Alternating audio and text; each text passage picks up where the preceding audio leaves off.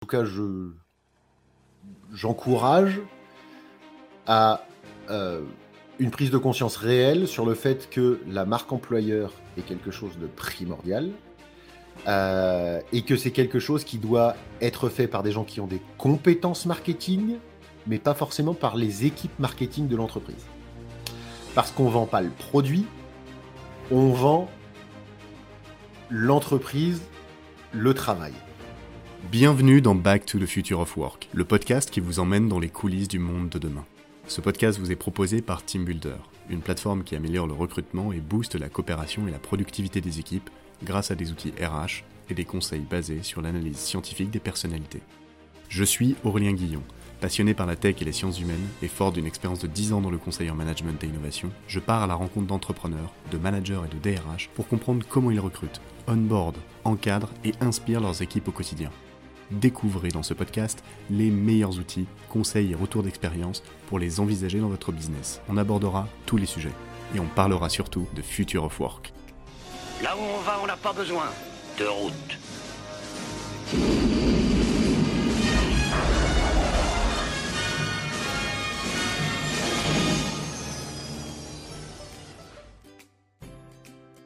Nouveau, euh, petite annonce, TeamBuilder a inventé le Trimoji. C'est un outil qui permet d'aborder rapidement la question des soft skills, un entretien de recrutement avec un test et une analyse scientifique validée et super facile à comprendre. Mon objectif, c'est d'aider les recruteurs avec un outil qui permet d'approcher les candidats différemment, de comprendre rapidement les personnalités et d'éviter de perdre du temps en se mettant d'accord sur la bonne personnalité recrutée pour son équipe dès le départ. On l'a vu dans plusieurs podcasts, le marché du recrutement évolue, les recruteurs sont de plus en plus des chasseurs parce que certains profils deviennent de plus en plus pénuriques. Ce qui compte aujourd'hui, c'est d'innover dans sa manière de sourcer. Sourcer, je rappelle, chercher, approcher les profils, donner envie d'en savoir plus. Voilà, et il y a ça, et gagner du temps aussi dans la préqualification et la sélection des gens appelés en priorité. Parce que ça prend beaucoup de temps. Et à la fin, une des problématiques des recruteurs qu'on a vu, c'est d'ouvrir rapidement la discussion sur les soft skills avec les candidats. Alors avec le Trimoji, on veut créer une expérience candidat-recruteur extraordinaire, contrairement aux plateformes actuelles qui proposent des prix démentiels avec des tests hyper longs et des rapports compliqués. C'est pour ça qu'on a développé cette plateforme. Elle permet de créer la personnalité qu'il faut selon son environnement et son équipe, d'envoyer des tests super rapides sans avoir besoin du mail, et de contacter en priorité ceux avec qui ça fitera le mieux. En plus, on collecte et on affiche avec quoi les gens sont d'accord ou pas dans l'analyse. Comme ça, on évite les erreurs de casting et on fait pas perdre du temps à des candidats dans des équipes où ils s'épanouiront pas personne n'est mis dans une boîte, on est tous différents. Reste à savoir comment. Rendez-vous sur trimoji.fr. Bonjour à tous et bienvenue sur ce nouvel épisode de podcast. Aujourd'hui, j'ai le plaisir absolu euh, d'inviter Guillaume Alexandre, qui est sourceur spécialiste professionnel, grand mania du sourcing. Salut Guillaume, ça va? Ça va et toi? Ouais, ça va. Euh, t'as vu, as vu un peu ou quoi Ouais, ça rigole pas. Ouais, ouais. Du coup, je suis juste un mec qui trouve des gens, c'est tout. Voilà, t'es un mec qui trouve des gens, mais tu les trouves bien. Euh, j'essaye en tout cas. Ouais. Du coup, bah, pour ceux qui ne te connaisseraient pas, euh, Guillaume, est-ce que tu peux te, présenter rapidement et puis euh, bah, ton parcours ou est-ce que tu as fait dans ta vie et puis comment t'en es arrivé à ce que tu fais aujourd'hui? Ok. et eh ben, Guillaume Alexandre, français, 40 ans, depuis peu, ça pique, mais ça va. marié, voilà, j'ai un enfant. c'est clairement le plus important, je pense que voilà, d'avoir une, une, vie perso aussi. sourceur depuis, en tout cas recrutement toute ma vie. j'ai commencé en 2004-2005, donc il y a un vrai dinosaure, à l'époque où ça s'appelait pas Viadeo mais Viaduc. Euh, et la première fois où on m'a mis un ordinateur dans les mains, j'ai toujours été un geek euh, et ça m'a toujours plu. Euh, j'ai commencé ma carrière un tout petit peu en France, puis très rapidement à Londres pour recruter des gens sur SAP. et je suis très rapidement, en 2006 déjà, arrivé en Suisse, à Genève, où j'avais des problématiques simples. Je devais recruter sur SAP en agence euh, des gens qui euh, étaient ultra sollicités et qu'il fallait aller chercher dans une société qui savait faire du recrutement freelance mais qui avait jamais fait de permanent. Et moi, j'étais là pour faire du permanent. Donc, c'était du sourcing avant que ça s'appelle du sourcing. Euh, J'y suis resté, monter les échelons, etc. Jusqu'au moment où il était temps pour moi d'aller euh, voler de mes propres ailes. Euh, donc, euh, en 2011, 11, euh, j'ai créé ma société qui s'appelle Gates Solutions, toujours la même, hein, qui veut dire Guillaume Alexandre Talent and Executive Search au départ. D'abord en mode cabinet de recrutement, très spécialisé sur les trucs compliqués, où dès le départ on a dit ça sert à rien qu'on ait une base de données, on va aller trouver des gens.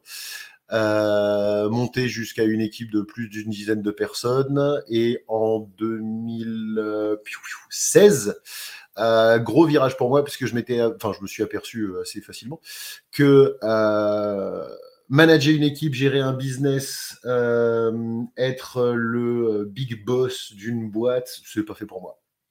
En fait, j'arrivais à gérer un business, mais je faisais plus ce que j'aimais, qui était de faire du recrutement et de faire du sourcing. Et en parallèle, depuis 2013, je crois, j'ai eu la chance d'aller au tout premier Sourcing Summit Europe, donc le toute première conférence de sourcing qui avait lieu à Amsterdam. Donc à l'époque, on parle de 40-50 euh, bah, clampins dans une, dans une salle chez Randstad à Amsterdam. Euh, et là, j'ai rencontré des gens qui, m'expliquaient euh, comment, comment trouver des gens vraiment sur Facebook, comment fonctionnait ce qu'on appelait le graph search à l'époque, sur, enfin, qui existe toujours mais qui est plus compliqué, sur Facebook? Et j'ai dit, mais c'est ça que je veux faire vraiment. Euh, et donc, euh, ouais, en 2016, euh, envie de repartir en mode on va inventer un business model qui n'existe pas en Europe et en fait qui existait au Canada dans une société qui s'appelle Sourcing, qui cartonne d'ailleurs, qui est basée à Montréal, et, et, où le principe c'est simple, c'est de se dire je fais du sourcing pour des recruteurs internes, intégrés à la marque employeur exactement comme si j'étais en interne. J'apporte mon expertise de sourcing. Euh, et j'ai eu la chance de travailler avec des euh, très grandes sociétés sur des postes très compliqués. Euh, de continuer en parallèle à faire plein de conférences à droite et à gauche, euh, de parler, je crois que ça fait une dizaine de fois facile, ouais, je crois que j'en suis à 10 ou 11 à Sourcing Summit un peu partout en Europe, euh, de faire SourceCon aux États-Unis et en Europe, d'être deux fois SourceCon Grand, deuxième, deux fois deuxième au SourceCon Grand Master. donc de faire des conférences de sourcing, des concours de sourcing, etc. Vraiment d'être dans mon expertise. En plus, je suis vieux, donc euh, grosse voilà, pas mal de trucs à dire. Euh, en plus, j'ai euh, en 2018, j'ai intégré une société ici en Suisse, à Lausanne, pour mettre en place le sourcing from scratch dans une grande société de 80 000 personnes, avec comme objectif de se dire on est la plus grosse business transformation du monde. Comment est-ce qu'on change la vision qu'on a du, du recrutement pour apporter réellement une expertise sourcing avec la mise en place de business model et de ways of working, comme on dit en anglais, euh, agile, scalable, mondial, pour vraiment mettre en place une équipe de sourcing en interne. Euh, toujours en continuant en parallèle à faire des missions de sourcing, toujours pour des trucs de plus en plus compliqués, de plus en plus éclatants. Euh, et en plus de ça, toujours eu à former des entreprises j'ai envie de dire de façon sporadique avant et à l'arrivée du premier confinement, euh, l'idée de dire le sourcing doit être, euh, si je veux que le sourcing avance, parce que c'est un peu mon objectif à moi, que le sourcing soit compris comme devant avancer, notamment en interne, et comme étant vu comme une, vraie profession. Euh, j'ai mis en place plein d'outils, plein de techniques, plein de façons de réfléchir le sourcing qui, je sais, fonctionnent. allons formaliser un peu l'offre de formation. Euh, et j'ai eu la chance de former, euh, bah, par exemple, toutes les équipes IMIA euh, de chez Microsoft, Zalando, Zenica, Sphere, voilà, pas mal de, sociétés déjà. Il y en a plein d'autres qui sont dans le pipeline en plus. Mais je, tiens à rester un sourceur qui forme et pas un formateur qui a appris le sourcing dans un bouquin. donc, en parallèle, je suis en train de trouver des gens en ce moment sur des communication aéronautique, des gens spécialisés sur les API en Haïti et des copywriters euh, qui sortent de très très grandes agences mondiales pour aller écrire toutes les campagnes de, marques de, cosmétiques. Donc c'est euh, voilà, je m'éclate, je fais plein de trucs en parallèle.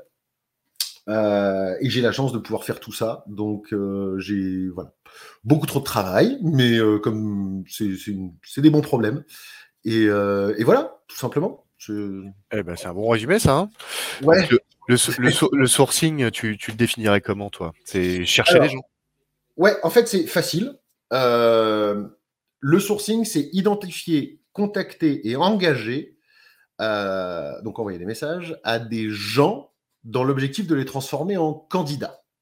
Donc, lorsque la personne, donc moi je vais démarrer avec un brief de poste qui m'est donné directement par le manager, où on va discuter ensemble longuement pour savoir exactement ce que cette personne cherche.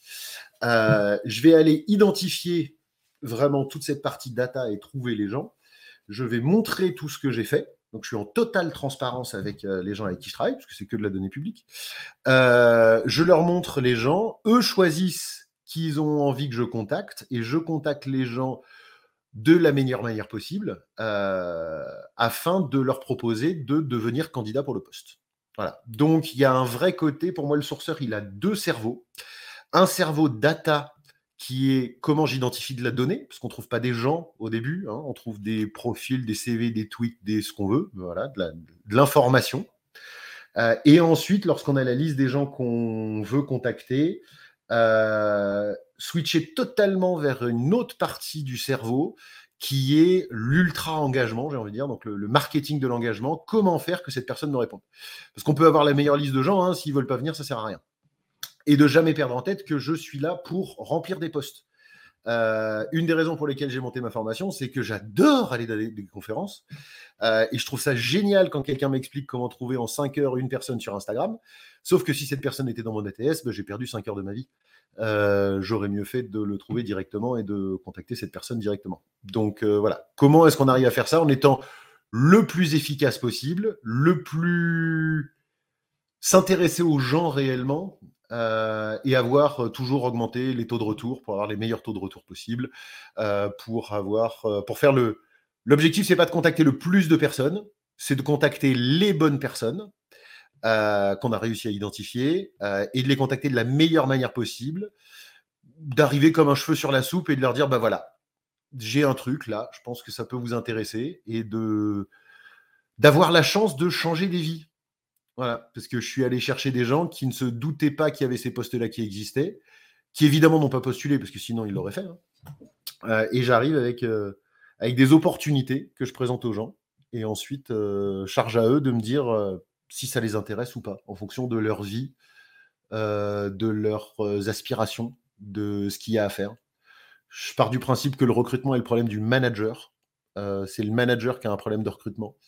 Euh, moi, je suis là pour aider le manager à résoudre son problème euh, et à essayer de réconcilier au mieux les gens qui existent avec cette problématique et de trouver les gens qui vont réussir à résoudre ces problèmes et qui vont avoir également envie de se potentiellement relocaliser à cet endroit-là, venir avec leur famille et tout. Donc, euh, il y a un gros aspect vie perso aussi, parce que c'est un, un vrai changement de vie très souvent clairement, J'ai bien aimé quand tu m'as dit, il y a deux choses. Les enjeux, c'est un, contacter les bonnes personnes, et deux, de la meilleure manière possible. Quand tu dis contacter les bonnes personnes, du coup, c'est, on va pas faire ta formation. Euh, j'imagine que, comment tu fais ta formation? C'est plusieurs modules, c'est des sessions d'une demi-heure, une heure, deux heures, quatre heures? Il y en a combien euh, Comment ça se passe en visio, en présentiel? Alors, la formation, on peut la faire de deux manières possibles. soit euh, on suit des vidéos qui sont préenregistrées et on les regarde. Euh, donc là, je suis en train de tourner, de retourner totalement la version 2 euh, parce que après avoir fait une grosse vingtaine, trentaine de bootcamp, forcément, j'ai appris des choses, j'ai restructuré des choses. et donc, je suis en train de tout remettre à plat là, et ça va sortir dans quelques semaines, mois. une V2. Donc là, n'importe, enfin, j'ai envie de dire, les gens qui sont intéressés par ça, euh, et que, qui me contactent et à qui je donne accès, parce que je vais pas forcément. Euh, mon but, c'est pas de former le plus de monde possible ou de former n'importe qui. Je veux pas donner les clés de la bombe atomique à n'importe qui. Voilà. Il y a beaucoup de. Euh, il, a, beaucoup d'outils qui sont dedans, il y a beaucoup de manières de penser. Je veux, je veux former les bonnes personnes. et après, ils peuvent suivre la formation. Ils ont un an pour suivre la formation comme ils veulent. Et je vais mettre en place aussi un système lié à ça d'une sorte de petite communauté de tous les gens qui suivent la formation en parallèle euh, pour qu'on puisse euh, faire des sortes de questions-réponses euh, et pour qu'on puisse que je puisse les accompagner un petit peu mieux que ce que je fais à l'heure actuelle. deuxième manière dont ça fonctionne le, la formation et clairement qui plus que cartonne parce que j'ai même pas le temps d'annoncer les dates que c'est déjà booké. je fais ce que j'appelle des bootcamps vais peut-être changer le nom parce que je trouve que c'est un peu agressif, mais j'arrive toujours pas à trouver le bon nom. Euh, l'idée, c'est juste de dire, euh, on va passer deux jours ensemble. Donc, soit c'est en physique et en présentiel et on passe deux jours ensemble. Soit maintenant, évidemment, on fait beaucoup ça en Zoom et donc j'ai découpé ça en quatre demi-journées pour que ce soit un peu plus digeste. Parce que ça fait beaucoup, beaucoup d'informations. Euh, et on va passer une journée sur une partie du cerveau, c'est-à-dire comment identifier de la data. Et après, quand on est d'accord qu'on a tous euh, presque trop, ou en tout cas beaucoup, beaucoup, beaucoup de profils et qu'on sait aller chercher des gens, euh, on passe la deuxième journée sur, OK, maintenant que je les ai, comment j'engage avec? Comment je fais ma marque personnelle, comment je comprends les algorithmes, les bulles d'algorithmes et pourquoi je trouve ces personnes-là. Et voilà, et une fois que j'ai les bonnes personnes, comment je les contacte de la meilleure manière possible pour augmenter mes taux de retour et comment les gens en face vont psychologiquement fonctionner. Donc il y, a un vrai aspect euh, psychologie, euh, même neuroscientifique sur la façon dont les, messages sont faits pour essayer de maximiser les taux de retour. Ok, c'est intéressant. Tu peux nous donner par exemple euh, une bonne pratique pour contacter, contacter une personne? On va partir d'un principe simple, personne n'a envie de changer. D'accord? Le cerveau humain n'est pas fait pour aimer le changement. Si on demande à quelqu'un est-ce que tu veux changer, la réponse est non. Donc si on contacte quelqu'un qui n'a pas postulé en lui disant bonjour, j'ai un poste, est-ce que tu as envie de changer? La réponse va naturelle du cerveau, automatique va être non. Donc l'idée, ça va pas être de poser la question si la personne veut changer tout de suite. La question, ça va être qu'est-ce qu'on peut faire et pourquoi Comment est-ce que je peux arriver à faire comprendre à cette personne que cette opportunité nécessite de se poser dans une, posture de changement? Donc, j'ai posé ce que j'appelle la question miracle, qui va être si vous pouviez changer une chose dans votre situation professionnelle actuelle, quelle serait-elle? À partir du moment où on commence à poser ce genre de questions, la personne ne se pose plus la question est-ce que j'ai envie de changer? Mais qu'est-ce que je changerais si je devais changer quelque chose? Donc, à partir de ce moment-là, on va pouvoir commencer à avoir une véritable discussion. Moi, mon objectif, il est simple. Pour moi, les gens, ils se placent sur une grille hein, qui va de oui à non. Il y a la personne qui cherche un boulot et la personne qui n'en cherche absolument pas. La personne qui veut dire oui, j'ai pas de boulot, ou alors j'ai un boulot mais ça me plaît pas, euh, j'ai rien à perdre, euh, ça peut être euh, j'ai pas envie d'habiter là et le poste est là où j'ai envie d'habiter, enfin il y, y, a différentes problématiques qui vont dessus. Même avec le pire message du monde, ça passe, parce que le poste m'intéresse. Voilà. La personne qui veut dire non, c'est-à-dire qui ne cherche pas, qui ne veut pas, qui est très bien dans son poste, qui a des bons trucs, qui habite au bon endroit, bien payé sur le bon poste. Même moi, je ne pourrais pas la faire changer. Mon job en tant que sourceur, c'est d'aller essayer d'avoir des réponses au maximum de tous les gens le plus loin possible, le plus proche du non. Voilà. Et d'aller mettre la petite graine à l'intérieur qui dit effectivement, je ne cherche pas de poste, mais là, c'est vraiment intéressant. Et je pense qu'il est nécessaire d'en discuter et je pense qu'on va prendre le temps d'en discuter et de voir si ça peut être une opportunité. Donc j'ai plein d'exemples euh, hyper rigolos avec des gens qui me disent non mais moi je suis à Paris, j'ai jamais quitté le périphérique, euh, tu veux m'envoyer à Clermont-Ferrand euh, Oui certes la boîte elle est cool, mais qu'est-ce que tu veux que j'aille faire à Clermont-Ferrand? Je discute avec eux mais 30 minutes. Hein. Euh, et cette personne me rappelle euh, le mardi d'après en disant Bah voilà, j'ai pris euh, mon mari et mes enfants dans la voiture, on est allé passer le week-end à Clermont pour voir si ça nous plaisait. Et en fait, ouais, ça peut nous plaire. Bah, je trouve ça super cool en fait à faire. Parce que là, j'ai vraiment mis la petite graine en tête de dire Mais est-ce que ça pourrait. est-ce que, est que cette opportunité pourrait changer les choses? Mais ouais. Mmh. C'est intéressant comme, comme phrase. Si vous pouviez changer une chose dans votre vie professionnelle, ce serait quoi? Tu commences, tu commences ta, discussion comme ça Non, c'est pas ton premier échange, mais ça arrive dans la discussion. Ça arrive forcément dans la discussion. Ça arrive euh, si les gens. le premier contact, il va toujours être par email. Donc ça va pas être un échange euh, réciproque. C'est moi qui envoie un message et j'attends une réponse en face. Euh, mon objectif, c'est de maximiser mes taux de retour pour changer de cette communication un vers cette personne vers on va discuter. Donc je vais toujours poser cette question quand on sera au téléphone et qu'on va discuter. Parce que en fonction de la réponse, je vais pouvoir interagir avec la personne. Euh, et ça va arriver relativement vite dans la discussion. Des fois, il y a des gens qui disent Je cherche pas de poste, mais vas-y, on prend cinq minutes et on discute. Et ça va être ma première question. Il y a des gens, s'ils me répondent Oui, oui, ça m'intéresse à fond, c'est exactement ce que j'ai envie de faire, c'est le poste de mes rêves, vous arrivez direct avec, c'est génial. Euh, bah, la discussion va être, l'entretien va, enfin, la discussion téléphonique va être peut-être plus proche d'une sorte d'entretien classique où c'est euh, bah, expliquez-moi ce que vous avez fait, expliquez-moi ce que vous voulez faire, et ensuite je vous pose les choses et puis vous me dites si ça vous intéresse. Aussi simplement que ça. Ouais, bien sûr. bien sûr. Euh, tout est. À partir du moment où je passe sur ce côté engagement, tout est en fonction de la personne qui est en face. Euh, en fonction d'eux. Ça sert à rien de, voilà, il faut aller le plus efficace possible, le plus simple possible, et vraiment d'être. Euh, là, on arrête d'être une grande société qui cherche à contacter une personne.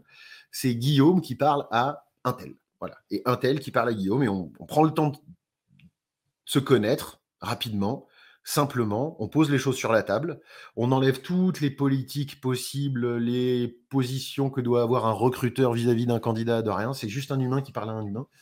Et, euh, on apprend à se connaître. Quoi. Et on voit si ça peut coller ou si ça peut pas coller. Je vois, je vois. Et du coup, du coup toi, tes, problématiques euh, récurrentes euh, dans ton activité de sourcing, c'est quoi essentiellement aujourd'hui? Alors, sur la partie sourcing pure, c'est euh, j'ai toujours, je ne, j'ai la chance de pouvoir un peu choisir avec qui je travaille. Euh, je le prends quand je sais que ça va être cool à faire. Voilà. Quand il y a un vrai problème, quand je discute déjà, quand le manager recrute pour les bonnes raisons. Euh, si c'est pas juste pour dire j'ai besoin de quelqu'un parce qu'il faut qu'on fasse plus de chiffre d'affaires et donc il faut que je ramène quelqu'un et tout ça, non je, demande au le manager qui va bosser avec moi, il va avoir du boulot. Parce que je vais lui montrer des gens, il va falloir qu'il le trouve. Donc, c'est des gens qui vont avoir une problématique et qui cherchent la bonne personne qui va les aider à résoudre cette problématique.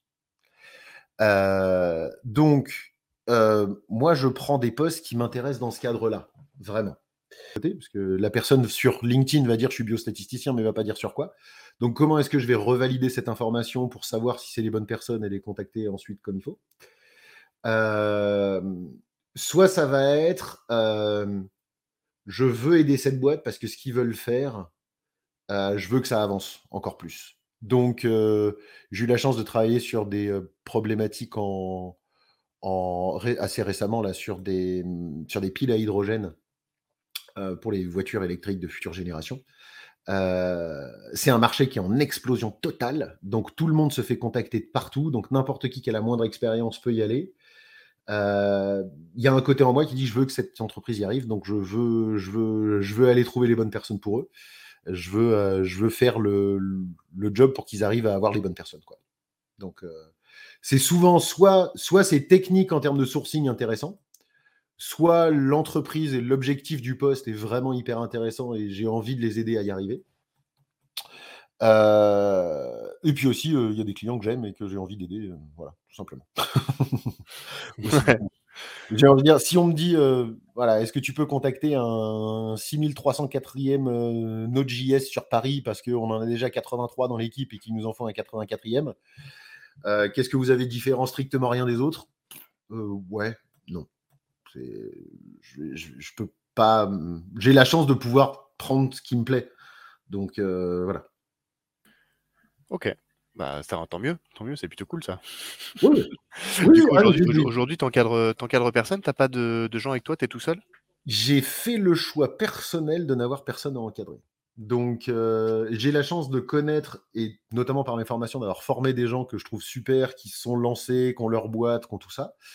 Euh, donc par moment, quand on me demande et que moi je suis plein et que je peux pas prendre plus euh, et que je cherche pas à prendre plus, euh, je donne à des gens que je connais. J'ai un petit réseau de quelques personnes qui sont bien. Et, eux, ça leur permet d'avancer aussi. Donc, j'ai la chance d'avoir une bonne visibilité. Donc, c'est vrai d'être assez, enfin, très très souvent contacté.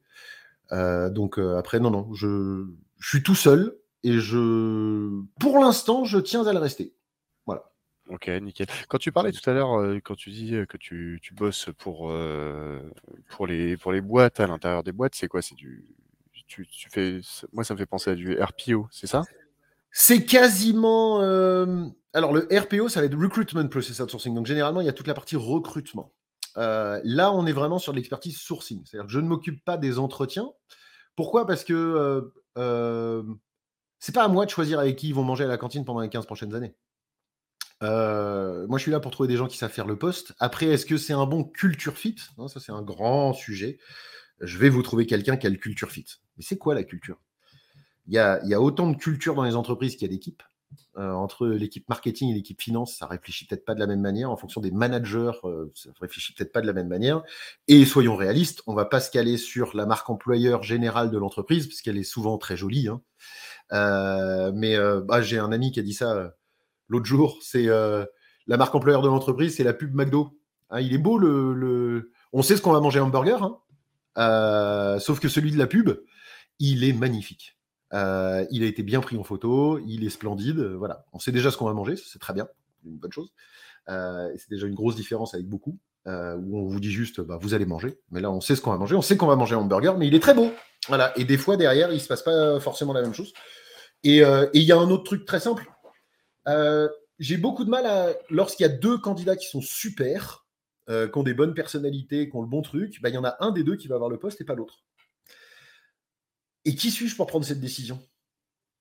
Et pour changer la vie d'une personne vis-à-vis de l'autre? Euh, Pour moi, c'est au recruteur interne qui connaît ses populations et qui sait quelle est la meilleure personne pour l'entreprise et ce qui va bien fonctionner. C'est au manager de décider avec qui ils veulent. Je laisse le recrutement de cette partie. Donc moi, je suis vraiment là pour apporter mon aide. Je suis le bras armé sourcing du recruteur interne, mais je ne prends pas la place du recruteur interne.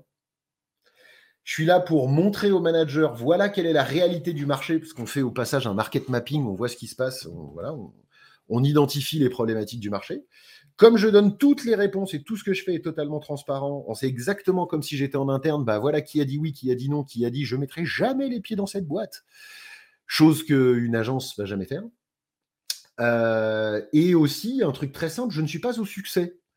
Euh, comparé à une agence. Parce que pour moi, une agence de recrutement qui est au succès, c'est un peu comme un agent immobilier. Soit tu vends la, maison et tu touches ta commission, soit tu vends pas la maison et tu rien. Donc ton intérêt, c'est quoi? Ton intérêt, c'est de vendre. Ton intérêt, c'est pas de trouver la meilleure personne pour la meilleure maison. Moi, mon objectif, c'est que les bonnes personnes aillent aux bons endroits. Donc j'ai une obligation de moyens par rapport à ce que je fais.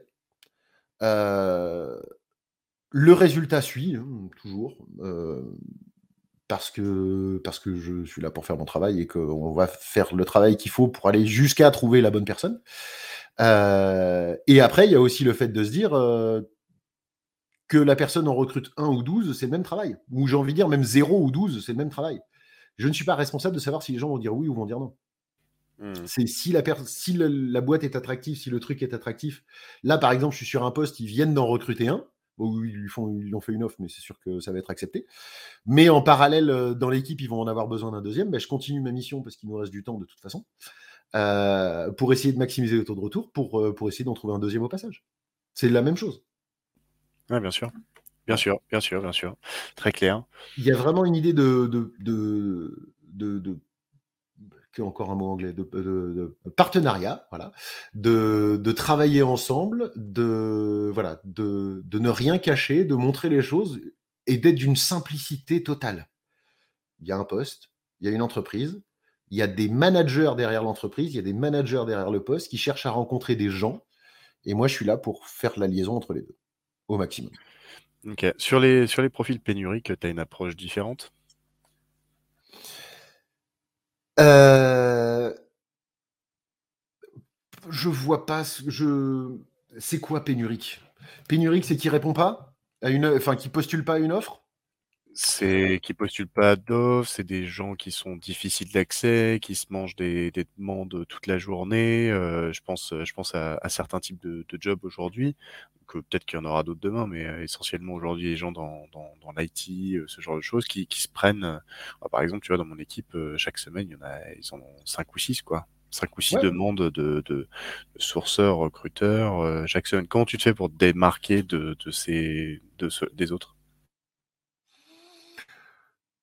Je, je, sais pas ce que font les autres exactement. Enfin, je vois les messages parce que j'ai même des, peut-être des faux profils qui se baladent et qui reçoivent des messages. Et quand je vois les messages, ça m'intéresse pas.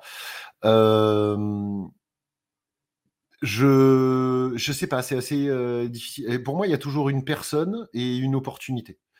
Euh, l'objectif, c'est de maximiser les deux. Après, je comprends qu'il y en ait qui soient ultra sursollicités Euh, et l'objectif, c'est pas forcément dans le message de faire du euh, Youpla Bloom. euh, c'est incroyable, j'ai vu que t'aimais ACDC, donc voilà une, vidéo YouTube d'un truc ACDC et tout ça.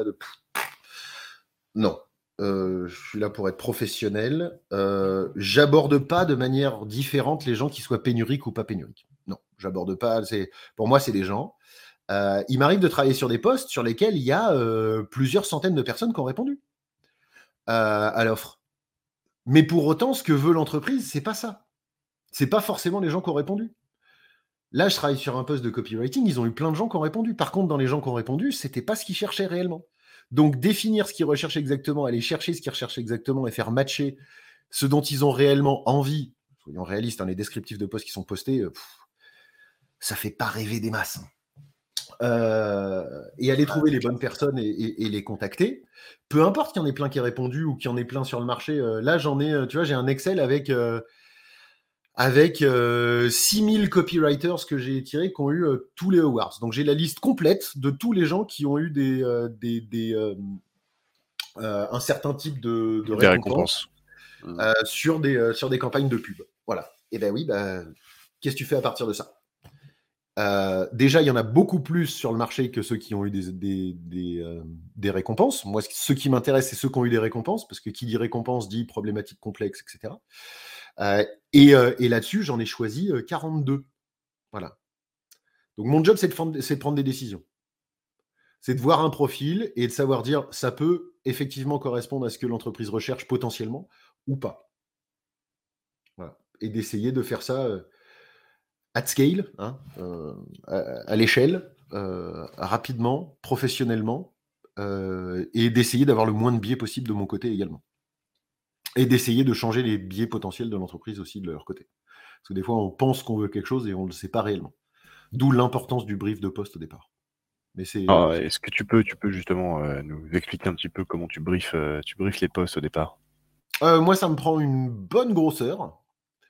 Euh, J'oublie pas que j'ai le côté, euh, le côté identification et le côté engagement. Donc, sur le côté identification, euh, on va parler du OK, c'est quoi que vous cherchez? Hein, J'ai lu le descriptif de poste hein, chez Lire, je suis un grand garçon. Maintenant, c'est quoi que vous cherchez? Pourquoi? Dans quelle entreprise? À quel endroit? Des gens qui sortent d'où? Tiens, les gens qui sortent de là, est-ce que vous pensez qu'ils vont pouvoir venir? Expliquez-moi, c'est pas moi qui ai la connaissance de marché. Hein, quand je travaille sur les, en ce moment sur les systèmes de communication des avions, moi, j'y connais rien. Dès que je commence un poste, je- généralement, j'y connais rien. Par contre, le manager sait. Donc, c'est quelles sont les entreprises qui sont bien, qui forment bien, où il y a des gens qui réfléchissent bien, où il y a ce qu'ils recherchent. Et après, la façon dont je vais, euh, dont je vais travailler, euh, pardon, je finis sur la partie brief de poste. Sur la partie brief de poste, une fois qu'on sait exactement ce qu'on cherche et qu'on a défini et qu'on s'est mis d'accord, je vais parler du OK, maintenant, pourquoi est-ce que ces gens-là devraient venir chez vous? Le fait que vous ayez un salaire à proposer m'intéresse pas, parce qu'ils en ont déjà un. Voilà. Donc je suis très content qu'il y en ait un, et tant mieux s'il est élevé, et c'est cool. Euh, c'est pas ça qui va forcément faire changer les gens de poste, c'est pourquoi est-ce que ces gens-là devraient venir chez vous? Donc expliquez-moi pourquoi est-ce que cette équipe a un truc? Pourquoi est-ce que, par rapport aux autres personnes qui font ça sur le marché, quel est le point qui fait que ça, c'est intéressant? Voilà. Et que ça, il faut aller l'explorer et qu'il faut aller discuter avec les gens. Parce que ça, ça va me permettre, moi, derrière, euh, de faire mon message. Hein. Un message qui dirait Bonjour, je cherche quelqu'un avec 8 ans d'expérience sur Java, vous faites du Java, est-ce que ça vous intéresse de faire du Java? Bah non, le gars, il fait déjà, ou la fille, elle fait déjà du Java toute la journée. La question, c'est ce que j'appelle moi la théorie du boulanger. C'est euh, si tu vas chercher un boulanger en lui disant que j'ai besoin de quelqu'un pour prendre de l'eau, de la farine et de la levure et de la mélanger et de faire du pain, il s'en fout, il le fait déjà. La question, c'est pourquoi est-ce que je dois rejoindre ta boulangerie? Pour rejoindre la boulangerie, effectivement, je vais mélanger de l'eau, de la farine et du pain. hein. Voilà, on est d'accord. Mais pourquoi est-ce que je dois changer de crèmerie? Pourquoi je dois changer de boulangerie et venir dans ta boulangerie? Donc ça, c'est au manager de me l'expliquer je vais le pousser ou la pousser dans ses retranchements pour m'expliquer pourquoi ça l'intéresse. Ce qui est souvent très difficile à faire, surtout quand on a des managers qui sont là depuis 10-15 ans dans la boîte et qui disent bah, parce que c'est génial de travailler ici. Mais qu'est-ce qui fait que c'est génial de travailler ici? Pourquoi est-ce que c'est plus génial de travailler là que de travailler ailleurs? Donc il y a un vrai, vrai, vrai travail sur le briefing pour arriver à, tirer la bonne chose. Et après, moi, la manière dont je fonctionne, elle est agile. C'est-à-dire que je ne suis pas responsable de savoir comment le, marché va réagir. Et la façon dont je vois les choses, je prends toujours la même allégorie, euh, c'est euh, Bah, je te disais, je suis un grand fan des Jeux Olympiques. Là, en ce moment, je suis à fond. Euh, mais les Jeux Olympiques d'été, c'est pareil. C'est comme tirer à l'arc. On va m'expliquer où est le centre de la cible, mais entre ce qu'on m'a expliqué ce que j'ai compris, où est le centre réellement, le vent qui peut passer entre les deux, parce que sur le marché, il y a un petit peu de vent, il y a des choses qui se passent, il y a toujours des choses qui vont changer. Donc oui, je vais tirer au centre par rapport à ce qu'on m'a expliqué, ou en tout cas ce que j'ai compris, mais je vais toujours tirer un peu en haut, un peu à droite, un peu à gauche et un peu à droite. Et comme le manager va regarder les profils et va me dire, en fait, c'est ça que je cherche. Et des fois, va dire, oh, j'ai vu ce profil, mais je ne pensais pas que ça existait, ça. C'est exactement ça que je veux. Là, ça me permet de redéfinir le centre et en fait, on va travailler de façon agile. Donc, on va se voir une fois par semaine et on va requalifier. Donc, on va dire, ben, voilà, sur la liste des 20, 30, 40, 50 profils qui ont été soumis, en voilà 10, 20, 30, des fois 40 euh, que j'aimerais contacter. ok? Et ben, je reviens une semaine après en disant, ben voilà, sur la base de ceux qu'on a contactés, j'en ai retrouvé d'autres qui ressemblent. on recadre le centre de la, de la cible et on en retrouve d'autres. Et sur ceux que j'ai contactés, voilà qui m'a dit oui, qui m'a dit non et qui m'a dit euh, jamais je mettrai les pieds dans cette boîte ou euh, oui avec plaisir. Et en fait, en recadrant au fur et à mesure, on s'aperçoit qu'à l'arrivée, le point d'arrivée est des fois tellement éloigné de la description du point de départ et c'est pour ça que le recrutement ne fonctionnait pas. parce qu'en fait, entre ce qu'ils voulaient et ce qu'ils avaient dit qu'ils voulaient ou ce qu'ils pensaient vouloir, il y a un écart gigantesque. Et comme on fait 4 euh, à 5 sprints ensemble et donc on va passer un mois ensemble, ils ont eu le temps de faire passer des entretiens à des candidats, à des premiers candidats. Et des fois, à la suite des entretiens, ils se disent Ah, la personne, elle correspond exactement à ce que j'ai demandé. Mais en fait, ce n'est pas ce que je veux. Ce n'est pas ce dont j'ai besoin. Voilà. Donc, ce dont j'ai besoin, je pense que je vais redéfinir. Et en fait, c'est ça. Ou alors, des fois, c'est euh, Eh ben, euh, ce que je veux, ça pas que ça n'existe pas, mais ça n'existe pas de la manière dont je le veux. Donc je suis OK de, d'enlever un des critères que j'avais avant pour aller me réouvrir les chakras sur quelque chose d'autre et aller prendre quelqu'un qui va arriver peut-être qui n'aura pas cette compétence-là, mais c'est pas grave, on prendra le temps de lui apprendre. Euh, parce qu'en fait, ce qui va m'intéresser, c'est d'avoir vu telle problématique. Voilà. Et en fait, on recadre et on recadre et on recadre. Et le fait de travailler de cette manière-là permet d'avoir ouais, des points d'arrivée qui sont des fois extrêmement différent des points de départ et de ce que le manager pensait qu'il voulait. Parce qu'un un, départ de recrutement, c'est quoi? C'est généralement, je veux le copier-coller de la personne qui part, s'il y a quelqu'un qui part, ou alors c'est, voilà ce que je pense que je veux. Et souvent, on va repartir, on va retourner dans son système, on va retrouver une vieille description de poste bien moche, on va rajouter euh, trois trucs, ok, deux techno, machin, et à la fin, on va dire, je veux quelqu'un de flexible et de team worker. Ça n'apporte rien, ça. Il n'y a pas une personne dans le monde qui va me dire, euh, non, moi, moi, j'aime pas travailler en équipe, moi, je, moi, je suis pas flexible. Voilà. Je n'ai personne qui va dire ça. C'est, donc, c'est quoi qu'on cherche exactement? Et donc, c'est en itérant, tout simplement, qu'on arrive à résoudre les problèmes. Ok, ok. Euh, Guillaume, est-ce que est-ce que tu aurais euh, parce que j'imagine que tu as dû faire mais tellement d'approches différentes dans tous les sens, etc. Est-ce que tu as, une ligne directrice sur... Euh, déjà, où est-ce que tu sources principalement? C'est du LinkedIn que tu fais? C'est Tu fais des communautés? Tu fais, tu fais des réseaux sociaux, des choses comme ça? C'est quoi tes... Alors, ça va toujours dépendre du poste. Soyons réalistes. Il y a... LinkedIn, c'est un grand mot. OK? Ça reste, quand on sait réellement l'utiliser, la seule et unique base de données d'information au monde possédant trois quarts de milliards de personnes dont la data est structurée.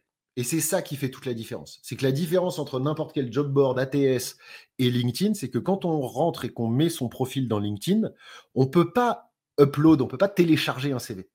On doit rentrer chacune des informations. Donc, derrière, il y a des liens qui sont faits et on peut savoir quelle est la société actuelle, la société précédente, ce qui a marqué dedans, etc. Donc, les gens me disent, moi, je cherche un sourceur qui se cherche en dehors de LinkedIn. Je leur réponds un truc très simple. Je leur dis, vous prenez les 20 dernières personnes que vous avez recrutées, maintenant que vous avez les noms, vous allez me trouver qui n'avait pas de profil LinkedIn. La réponse est généralement, ah, ils en avaient tous. Donc, LinkedIn, c'est pas tant est-ce que les gens sont dedans? La réponse est oui. La problématique, elle est plus profonde que ça. Elle est est-ce que je suis capable de les trouver? Et il faut savoir que si moi et toi, on a le même LinkedIn recruteur avec la même licence qu'on paye pareil, on tape la même recherche, on aura le même nombre de résultats, sauf que l'ordre des résultats de recherche va être totalement différent. Et j'ai fait plein de recherches là-dessus pour comprendre pourquoi. Donc on est complètement coincé dans des bulles d'algorithmes. Donc, quand tu sais vraiment utiliser LinkedIn Recruiter et sortir de ces bulles d'algorithmes et réfléchir à LinkedIn, pas genre j'ai tapé un keyword et voilà les gens et je vais contacter les trois premières pages et voilà ce qui se passe, ça c'est le haut de l'iceberg. Tu peux faire des trucs avec LinkedIn et notamment avec LinkedIn Recruiter parce qu'il y a des fonctionnalités qui sont hyper intéressantes euh, qui te permettent de pousser le truc, mais déjà tu es dans du sourcing de très haute volée. OK? Après, j'utilise aussi énormément LinkedIn comme un outil d'enrichissement je reprends mes biostatisticiens. J'arrive à tirer une liste de biostatisticiens, mais je ne sais pas sur quoi ils ont travaillé. Donc, j'ai une liste de biostatisticiens qui, sur le papier, ont travaillé dans les bonnes boîtes, sur le bon nombre d'années d'expérience, mais ils ont bossé sur quoi? Est-ce qu'ils ont fait de l'oncologie pédiatrique? Donc, en fait, je vais utiliser la data de LinkedIn au départ pour aller la revalider ensuite, techniquement en batch ultra rapide, etc., avec des formules et plein de trucs comme ça, et des petits outils que j'ai fabriqués, pour savoir sur quoi ils travaillent. Et donc, comme ça, quand je les contacte, même si c'est pas marqué, j'ai pas tapé le mot oncologie pédiatrique sur LinkedIn. Parce qu'ils l'ont pas. Par contre, j'ai identifié la base des biostatisticiens et après, j'ai enrichi avec des données que j'ai trouvées externes pour le revenir sur LinkedIn pour savoir qu'à partir d'un nom, j'ai réussi à retrouver, savoir ce qu'ils faisaient et ensuite les contacter. En se disant, je sais que vous faites ça. Parce que j'ai la preuve que vous avez fait ça, vu que vous avez publié vos recherches. Ou alors, dans l'autre sens, de se dire, là, en ce moment, je pourrais taper le mot copywriter sur LinkedIn. J'en aurai des milliers. Mais en fait, je vais faire l'inverse. Je vais utiliser LinkedIn comme un outil d'enrichissement. Je vais trouver qui a gagné les awards qui m'intéressent au niveau qui m'intéresse dans le monde. Et une fois que j'ai les noms, je vais les retrouver dans LinkedIn. Comme ça, peu importe si leur profil est vide ou plein, je vais arriver à les retrouver. Donc, je commence toujours par LinkedIn parce que c'est rapide, c'est structuré, ça fonctionne. Et en termes de RGPD, c'est totalement OK. C'est-à-dire, j'ai pas genre euh, récupéré des adresses email euh, de façon un peu euh, bizarre à droite à gauche ou quoi que ce soit. Je suis, je montre pas de blanche, je suis un bon recruteur, etc. Par contre, comment je suis arrivé là, ça peut être très différent et ça peut être parfois extrêmement technique. Mais LinkedIn est, la base de données mondiale structurée, existante, avant d'aller, euh, c'est Glenn Cathy, qui est un très grand recruteur qui disait ça, enfin un très grand sourceur, un, des, pontes, un des pionniers, on va dire, euh, qui disait ça. On peut sourcer en dehors de LinkedIn, hein, mais c'est comme aller pêcher et s'empêcher d'utiliser euh, l'océan Pacifique et l'océan Atlantique. Il y en a dans les petites mers, c'est effectivement ça. C'est pas là qu'il y en a le plus. Voilà. Hmm. On peut faire des trucs incroyables avec LinkedIn quand on sait réellement l'utiliser, bien mieux que ce que LinkedIn l'enseigne ou même que LinkedIn sait comment utiliser son propre outil. Donc voilà. Mais après, je vais chercher aussi sur euh, tous les endroits, que ce soit les awards, les choses comme ça. Euh, dans l'IT, on va pouvoir retracer par euh, différents endroits. Je fais beaucoup de ce que j'appelle du behavioral sourcing, donc du sourcing par comportement. De se dire, bah, si tu vas à telle conférence, que tu suis tel gars sur Twitter et que tu fais ça, alors probablement, tu n'es pas boulanger charcutier. Voilà. Tu fais probablement le poste qui m'intéresse.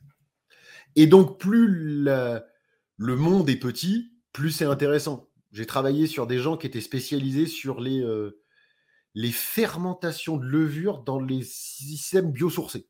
Tu vas prendre des, euh, des substrats euh, naturels et tu travailles des levures dessus pour que ce que va faire la levure dessus, ça dégage les composés chimiques qui t'intéressent. Voilà. C'est hyper complexe et tout ça. Mais donc, il y a très peu d'endroits où ces gens peuvent en discuter. Et donc, dans mon briefing, moi, ma question principale, c'est quand j'ai un problème sur ce poste-là, où est-ce que vous allez poser les questions? Autour de qui vous vous baladez? Elles sont où les communautés? Ils sont où les gens? Parce que quand tu fais ça, tu es obligé d'aller regarder ce qui se passe, d'aller à des conférences, d'aller tout ça. Donc, si tu retrouves les gens des conférences, tu les retrouves. bien sûr. Bien sûr. Mais après, je les retrouve, trouvé sur LinkedIn. Mais je pourrais les retrouver sur LinkedIn en leur disant Hey, tu serais pas allé à telle conférence, toi Ah, bah si. Et voilà. Et donc, forcément, je fais une démarque par rapport aux autres qui vont dire J'ai vu votre profil sur LinkedIn et je l'ai trouvé très intéressant. J'ai une opportunité. Donc, une approche, c'est de trouver un événement physique auquel tu, tu te fais passer pour quelqu'un qui est allé à, cet événement, ou alors juste en disant hey, tu serais pas allé à cet événement? Pas du tout, je peux dire j'ai vu que vous étiez allé à cet événement, les gens ne vont pas questionner le, truc. Voilà. Ok. Je vais pas forcément le citer au départ, ou j'ai pas. Je Après, je contacte les gens par rapport au ce que j'appelle moi le scalable key selling point, c'est-à-dire le, le, le, point d'intérêt scalable de cette persona. Il faudrait rentrer un peu plus euh, dans le truc, c'est de se dire sur un poste, qu'est-ce qui fait la différence sur ce poste et qu'est-ce que les gens qui font ce poste, très probablement, qu'est-ce qui va les intéresser. Voilà. Donc je vais appuyer sur ce point-là, puis après je vais rajouter des points d'empathie, je vais rajouter des choses comme ça. Enfin, je vais vraiment travailler la chose pour pouvoir envoyer pas forcément le plus grand nombre de messages, mais un message où les gens vont me remercier de leur avoir envoyé. J'ai, euh, allez, on va dire que facilement 80% des gens qui me répondent commencent leur message par merci. Merci pour l'approche. Merci d'avoir pris le temps vraiment de comprendre. Merci pour ce truc-là qui se démarque. Merci. Tout en restant de mon côté scalable. Je ne peux pas passer 45 euh, minutes à écrire un message pour une personne. C'est quoi les outils que tu utilises, euh, Guillaume, au quotidien?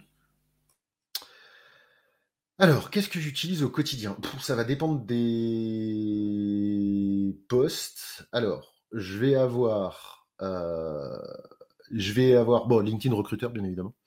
J'ai envie de dire number one. mais mon LinkedIn recruteur pimpé. Hein. Mon LinkedIn recruteur, il ressemble pas au LinkedIn recruteur des autres. Il y a des trucs qui tournent, il y a des autres choses, voilà. C'est-à-dire, il y a des trucs qui tournent. Bah, je vais avoir certaines populations qui m'intéressent de base, qui sont déjà rentrées dans des projets où je sais par défaut qui vient de devenir. Euh, j'utilise la fonctionnalité Open to Work aussi pour monitorer des populations ou monitorer des entreprises à différents endroits. Enfin, il y a des trucs cool qu'on peut faire.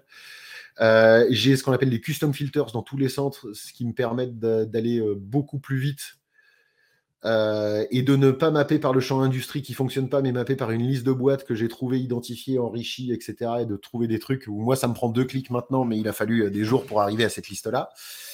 Euh, voilà, c'est un LinkedIn, un LinkedIn costaud, j'ai envie de dire. déjà, j'ai ça. Ensuite, bah, j'utilise beaucoup d'outils de scraping différents. Il y en a un que je déconseille aux novices, mais qui est absolument génial, qui s'appelle Outwit Hub, euh, qui a une interface immonde, clairement, qui est très difficile d'accès. Je pense qu'il y a Pierre-André Fortin et moi, allez, on va être en francophone, on doit être 3-4 à savoir utiliser cet outil. Avec Christophe, on est quelques-uns à avoir vraiment mis les mains dedans, mais le temps d'apprentissage est monstrueux. Par contre, j'arrive à, à des taux à aller consulter des URL à 600 URL minutes, donc euh, je retire des informations dans tous les sens, euh, c'est génial. Euh, après, j'utilise des outils qui ont été. Ah, euh, j'ai mis en place un site euh, que, tout le monde peut aller voir, hein, qui s'appelle freesourcingtools.com. On s'est dit ça bah, avec Pierre-André Fortin, justement, qui est un très très bon sourceur sur Paris. Au premier confinement, à la fin du premier confinement, on s'est dit ah bah, c'est dommage, on a plein de, on a plein de super outils qu'on utilise nous, ce qu'on appelle des custom search engines, des, barres Google customisées, etc., des outils Google Sheet qu'on a fabriqués qui nous accélèrent notre boulot. On se dit, oh, on, devrait les mettre en, open source pour que tout le monde puisse les utiliser. Et on s'est dit, bon, allez, si jamais il y a un autre confinement, on le fera. Bon, bah, le deuxième confinement a tapé, et on s'est dit, bon, bah, là maintenant on le fait. Donc on a monté ce site-là en trois jours, euh, qui tourne toujours, et il y a plein de gens qui y vont dessus tous les jours. Euh, on peut même s'inscrire sur le site. Très sincèrement, on n'a jamais même à quel point est-ce qu'on est en open source et en pro bono on a des listes entières de gens qui nous disent ouais, ouais dès qu'il y a un nouveau truc, tenez-nous au courant, etc. On doit avoir 700 euh, ou 800 adresses mail dans le bac. On n'a jamais essayé de vendre quoi que ce soit dessus, de leverage, de jouer dessus, ni rien. On fait ça vraiment pur, euh, pur pro bono. Donc, allez voir Free Sourcing Tools. Il y a des petits outils rigolos. Tu as trouvé l'email de quelqu'un, tu peux voir directement euh, avec avec euh, la web app de, WhatsApp, si la personne est sur WhatsApp, la dernière fois qu'il s'est connecté, etc., voir la photo pour savoir si le numéro de téléphone est le bon. Tu as ce que j'appelle un or builder où tu vas rentrer des mots-clés directement et tu vas pouvoir euh, créer une requête booléenne euh, automatique en, une demi-seconde. Il y a un truc que j'appelle la Magic Sourcing Sheet où tu vas partir d'une liste de noms et tu vas pouvoir directement avoir les URL de recherche pour les chercher directement soit dans LinkedIn, Xing et les autres sites, etc., que ce soit en direct ou ce qu'on appelle en X-ray, c'est-à-dire en passant par Google. Et donc, tout se génère automatiquement et tu n'as plus qu'à les ouvrir en paquet. C'est des trucs que moi, j'utilise au jour le jour et qui m'accélèrent euh, fortement le, mon travail. Voilà. Après, euh, quand c'est de la tech, il y a un outil qui est très intéressant qui s'appelle Amazing Hiring qui te permet de, quand tu arrives sur le LinkedIn de la personne, de retrouver le GitHub, etc. Donc, d'en savoir un petit peu plus sur les gens puisqu'ils ont mappé les gens derrière il y a, ma, ma, rec stack, comme on dit, elle n'est pas, elle est pas gigantesque parce que c'est une manière de réfléchir plus qu'autre chose. Euh, mais c'est principalement à base de LinkedIn, euh, Google, et maîtriser Google et Bing et, voilà, et savoir comment aller le chercher plus loin. Euh, et utiliser des custom search engines et ces choses-là et pouvoir les requêter. Quand je vais sur d'autres sites, bah, de pouvoir comprendre la structure d'un site et donc avec un scraper de pouvoir récupérer les informations qui m'intéressent sur potentiellement des milliers d'URL en parallèle. Euh, et ensuite, la capacité à revalider cette information à différents endroits pour trouver les informations qui m'intéressent.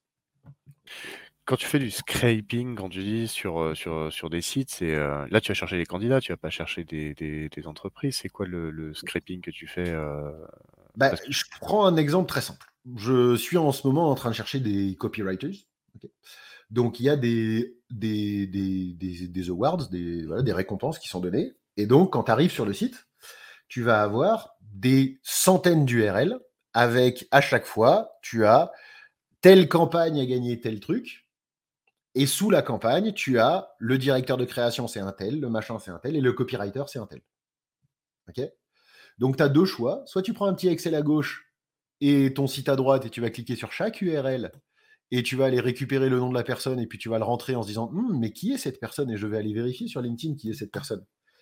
Ou alors, tu sais faire du scraping, tu l'as appris, et en fait, tu demandes à ton robot d'aller d'aller consulter chacune des URL en automatique et d'avoir en face, d'avoir récupéré exactement le champ du nom de la personne copywriter qui, va en face, et de récupérer des listes et des listes et des listes et des listes et des listes de gens qui ont tous gagné les récompenses qui t'intéressent. Et après, je vais repartir de cette liste et je vais aller enrichir cette liste pour dire, bah voilà, maintenant je sais qu'il y a un gars qui s'appelle euh, en fait, si je vais sur. Si, si je t'ai trouvé toi, j'ai trouvé Aurélien Guillon, et que je vais taper sur LinkedIn le mot Aurélien Guillon, je vais te trouver, mais j'ai trouvé aussi peut-être des homonymes qui trouvent ailleurs. Par contre, si je cherche le mot Aurélien Guillon recrutement, probablement que le premier résultat, ça va être toi. Donc, si ensuite je reprends cette liste de noms et que je l'enrichis en mettant le mot copywriter à côté, je vais pouvoir être capable d'aller savoir directement dans LinkedIn bah, qui sont ces gens-là. Et qu'ils aient un profil complet ou un profil vide, le plus petit dénominateur commun de recherche, ça va toujours être le nom. Ok, le scraper que tu utilises, toi, c'est quoi? Alors, j'en ai plusieurs. Euh, mais le un que j'utilise beaucoup et en tout cas que les gens peuvent prendre, mais qui vraiment nécessite de, maîtriser le truc, euh, ça va être un truc qui s'appelle Outwit Hub.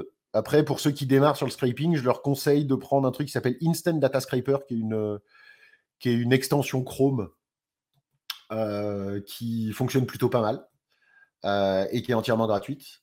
Il y en a un autre qui est très connu qui s'appelle Data Miner aussi, pareil, extension Chrome, donc ça faut aller dans le Chrome Web Store pour aller les récupérer.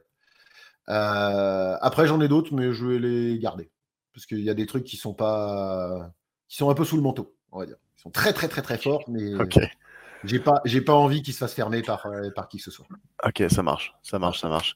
Donc euh, là, on a vu, on a vu quand même pas mal, pas mal, pas mal de choses. Euh, je repars, je repars dans mon, format de, questions du, podcast.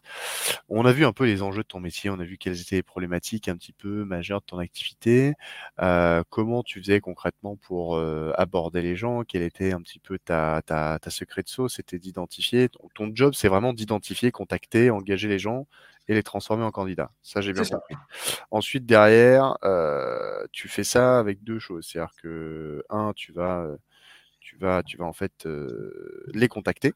Mmh donc le but, c'est contacter la bonne personne et ensuite de la meilleure manière possible. La meilleure manière possible, c'est de rajouter bah, du contexte, identifier les bonnes personnes et puis quand tu vas viser la bonne personne avec le bon argumentaire, bah, du coup, ça fait ça fait mouche un petit peu plus facilement.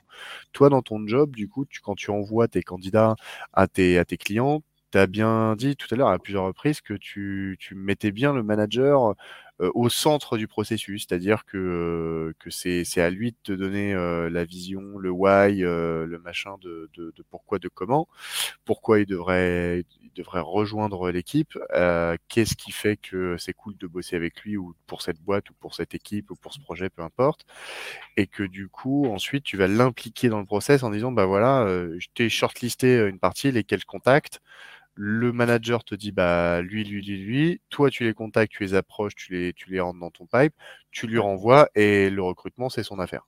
Exactement. Je vais même encore plus loin, c'est-à-dire que dans le message d'approche, souvent, le maximum possible, je dis je vous contacte de la part de un tel qui a déjà vu votre profil et qui est intéressé par vous. Ok. Comme ça, je fais gagner une étape au candidat. Je ne suis pas genre c'est moi qui choisis qui je vais présenter. Il a, la personne a déjà été, j'ai envie de dire, pré-choisie sur la base des informations que j'ai pu récupérer.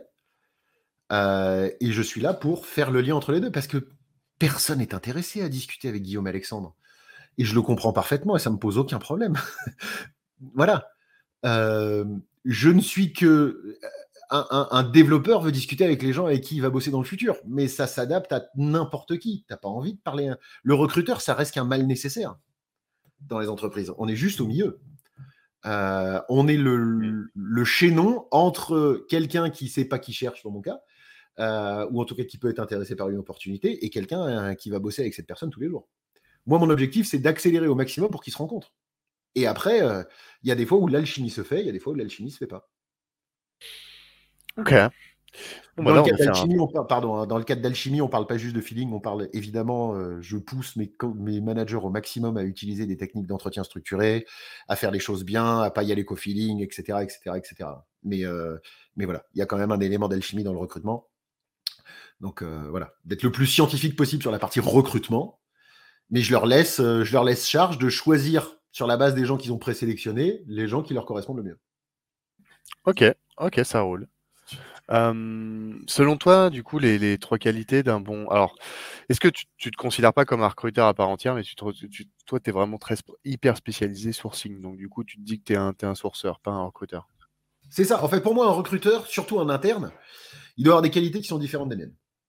Un recruteur en interne, ça doit être un très bon, ce qu'on appelle en anglais stakeholder management, c'est-à-dire être capable de gérer sa population. Déjà. Donc, de un, savoir est-ce qu'on a besoin de ces gens-là? Est-ce que c'est réellement les gens dont on a besoin? Est-ce que je vais travailler avec ces bonnes personnes? Est-ce que mon recrutement va avancer? Sur la partie process. Donc, c'est déjà un boulot en soi, ça. Ensuite, c'est quelqu'un qui doit être capable qui doit avoir des très très bonnes compétences, et j'adore travailler avec des gens qui sont notamment psychologues du travail, qui sont recruteurs en interne, euh, de savoir est-ce que cette personne va être le plus qui va faire changer les choses en interne, voilà, en dehors des compétences pures techniques, parce que ça généralement c'est le manager qui va principalement s'en occuper. Je cherche pas à travailler avec des recruteurs qui sont des excellents recruteurs tech qui sont capables de déterminer si le gars il sait faire son code. Non. Par contre, un recruteur doit savoir si c'est la bonne personne pour l'entreprise pour là où veut aller l'entreprise, pour le reste. Le recruteur connaît le reste de la population, connaît le reste de l'équipe. Est-ce que ça va fonctionner? Voilà. Parce que le job, enfin, bosser, c'est principalement un travail social. C'est aussi d'être capable d'être en interaction avec les autres. C'est pas juste ce qu'on appelle du hard work, c'est du soft work, c'est la capacité à s'intégrer, à travailler ensemble. Voilà. Et ça, les psychologues du travail, notamment en interne, sont capables de faire ça. Moi, je me considère extrêmement mauvais en entretien. Voilà. Je me considère pas bon pour savoir si c'est la bonne personne qui va rentrer au bon endroit. Notamment au niveau de ses motivations et de creuser ces choses-là et de creuser les personnalités et tout. Et j'ai la chance de travailler avec des recruteurs qui adorent faire ça et qui sont très très bons là-dessus et qui vont se dire euh, bah, cette personne on va pas y aller parce que le, en termes de ownership euh, il y a un truc euh, et qui font même passer des tests des choses comme ça ça va pas correspondre à notre culture ça va pas correspondre à là où on veut aller on voit pas l'évolution de la personne ok c'est très très bien. Tu, tu, tu, leur remplis leur pipe. Ouais, en fait, pour moi, c'est, je prends souvent cette, cette façon de voir. Pour moi, un recruteur, c'est un cuisinier. Tu as des ingrédients et tu dois faire à manger. ok? Tu sais la soupe que tu veux à l'arrivée et tu dois faire tes ingrédients. Sauf que tu peux être le meilleur cuisinier du monde. Si tu démarres avec trois carottes pourries, tu vas pas sortir un plat trois étoiles. Par contre, si tu as les bons ingrédients, eh ben, tu vas faire un bon boulot. Voilà. Donc moi, mon job, c'est de faire en sorte qu'ils aient suffisamment des bons ingrédients pour cuisiner ce dont ils ont besoin. Ok, ok, ça roule, ça roule. pour toi, Guillaume, c'est quoi, euh, à ton avis Moi, j'ai une question que je pose souvent. C'est, quoi les process et les pratiques qui vont disparaître selon toi? Dans le cadre du recrutement en général? Euh, Alors, je pense que euh, si on regarde au niveau organisationnel dans les entreprises, je, je, je- j'espère, ou en tout cas, je, j'encourage à euh, une prise de conscience réelle sur le fait que la marque employeur est quelque chose de primordial euh, et que c'est quelque chose qui doit être fait par des gens qui ont des compétences marketing, mais pas forcément par les équipes marketing de l'entreprise. Parce qu'on ne vend pas le produit, on vend l'entreprise, le travail. Voilà. Et que ça, c'est quelque chose qui est différent. Donc, moi, pour moi, les recruteurs qui sont dans des grandes entreprises, qui n'ont pas la main mise ou qui n'ont pas la capacité de déterminer euh, ou d'influer sur la marque employeur, danger. Et donc ça, il va falloir vraiment que ça se professionnalise au niveau de la marque employeur pour arriver à délivrer les bons messages de la bonne manière aux bonnes personnes et aux bons endroits. hein, parce que le meilleur endroit pour cacher un corps mort, c'est en page 2 de Google. hein. On peut, personne n'y va jamais. Donc on peut avoir euh, la meilleure marque employeur du monde, si personne ne la voit, ça sert à rien. Donc il faut qu'elle arrive aux bons endroits. Euh, donc les recruteurs qui font tout, ou alors la, la marque employeur qui est gérée par le marketing, il va falloir, je pense que c'est des pratiques qui vont, qui vont, qui vont se calmer. Je pense qu'on va vers une professionnalisation du métier de recruteur, d'une manière générale. Moi, je, je ne peux que aller dans le sens, parce que c'est mon expertise et c'est de là que j'arrive, de dire que le métier de sourcing est un métier à part entière qui nécessite d'être concentré. Et un recruteur, il passe toujours son temps à dire euh, j'ai un entretien, j'arrête mon entretien, je discute avec un manager, il a 50 000 priorités, il ou elle a 50 000 priorités qui sont en train de gérer en parallèle. Euh, il faut éteindre des feux, il faut être sûr que tout le monde aille bien. euh, le sourcing, il faut fermer les écoutilles, se concentrer, bosser et avoir la capacité de le faire et vraiment d'être là-dedans. Donc je pense que plus ça va aller, plus les notamment grosses entreprises vont avoir des recruteurs spécialisés sur la partie recrutement qui vont quand même avoir des compétences de sourcing pour aller chercher quand c'est facile, parce qu'il y a plein de postes sur lesquels c'est facile, je fais quelques messages sur LinkedIn et ça rentre, mais qui vont avoir en interne 1, 2, 3, 5, 10, 50, peu importe, en fonction de la taille de l'entreprise, sourceurs spécialisés qui vont être capables de leur alimenter leur pipe. Et vont se détacher, en tout cas je, le, je l'espère depuis des années, au maximum, et je suis désolé pour les gens qui sont en agence, euh, de la dépendance aux agences. Il y a beaucoup trop de recruteurs qui sont dépendants aux agences en se disant que les agences sont l'information. C'était vrai à l'époque où la donnée n'était pas disponible. C'est-à-dire que tu, avais, tu devais appeler un recruteur externe parce que c'est le recruteur externe qui avait l'information. Maintenant, l'information, elle est disponible, elle est en ligne, elle est notamment sur un site qui s'appelle LinkedIn. Donc, on peut aller la chercher. Et ça sert à rien d'investir dans une marque employeur si derrière, on va passer par un cabinet de recrutement qui va dire pour une grande marque internationale, je recherche un. Voilà. Surtout quand on est face à un recruteur qui va travailler au succès et qui a comme objectif de vendre sa sauce. Parce que moi, il y a un, tu vois, je te parlais tout à l'heure que je. Même les gens qui veulent acheter ma formation, je leur vends pas forcément. Euh, parce que je veux que ce soit fait pour les bonnes choses. Euh, j'ai de la chance, je suis pas, enfin, j'ai pas besoin de faire un, c'est un, c'est un side business pour moi la formation. J'en ai pas besoin, tout ça pour vivre. Euh, moi, il y a une question que je pose très simplement aux recruteurs, notamment externes ou d'agences, euh, pour savoir si je vais leur donner accès à la formation. Je leur pose une question simple qui est est-ce que tu as fait une bonne année l'année dernière? Si la réponse est un chiffre, je ne travaille pas avec cette personne. Si la personne me parle des gens, on va commencer à discuter un peu plus loin. Quand tu discutes avec un recruteur interne, il ne va pas te parler de son chiffre. Généralement, il va te parler des gens, il va te parler des problématiques qu'il a ré- réussi à répondre. Quand on parle avec des recruteurs externes, je suis des podcasts, par exemple, de purs recruteurs externes euh, d'agences anglaises. Et j'arrive de là au départ. Hein, je crache pas dans la soupe et je dis pas que c'est pas bien. hein. Euh, la question, c'est comment est-ce que j'arrive à faire plus, à gagner plus d'argent et à vendre plus à mon client? Bah, Je suis désolé, moi je suis en 2022, j'ai pas envie de vendre des gens. Voilà. Si je voulais gagner juste de l'argent, euh, j'irais clairement recruter des banquiers privés en Suisse. hein. Ça gagnerait beaucoup plus que ce que je fais à l'heure actuelle. Mais ça m'intéresse pas. Donc il y a toute une, euh, une réflexion à ce niveau-là. Ensuite, ce qui va changer euh, dans le futur du recrutement, pour moi, euh, pff, comprenez vos outils. quoi. Euh, Il y a une énorme problématique au niveau des outils. Généralement, la personne qui choisit l'ATS, c'est-à-dire le système de gestion de candidature, n'est pas la personne qui va l'utiliser. Voilà. Et des outils, des très gros outils qui s'intègrent très bien avec la partie, euh, ce qu'on appelle HRIS et la gestion générale RH et la gestion d'entreprise, sont souvent, en termes de recrutement, des trucs horribles à gérer. Voilà. Qui font passer, qui font perdre des milliers d'heures par an aux recruteurs. Euh, qui sont euh, techniquement des aberrations sur certains trucs. Il faudrait se plonger un petit peu sur quels sont les outils réellement. Voilà. Et, et, moi, ce que j'aime faire, parce que je fais aussi pas mal de consulting où je vais voir des boîtes et on parle un petit peu de tout ça. moi, je vois la chose comme le gros bateau avance les recruteurs, et c'est ceux qui sont à la cale et en train de mettre, euh, en train de mettre du charbon dans, la machine. Moi, j'aime bien descendre en granularité, aller voir en bas et comprendre quel est leur problème. Et pas aller voir. Je veux bien discuter avec le capitaine qui est tout en haut, qui dit c'est par là qu'il faut aller. Et allez-y, est ferme. Ouais, mais voilà. Si vous avez des recruteurs qui ont, des, qui ont 40, 50 jobs à gérer en même temps, c'est impossible qu'ils le fassent bien. C'est impossible qu'ils le fassent bien. Je veux également sortir des vœux pieux qui sont superbes, hein, avec lesquels je suis totalement d'accord. Euh, sur le fait qu'il faut répondre de façon personnalisée à chaque candidat, etc., etc.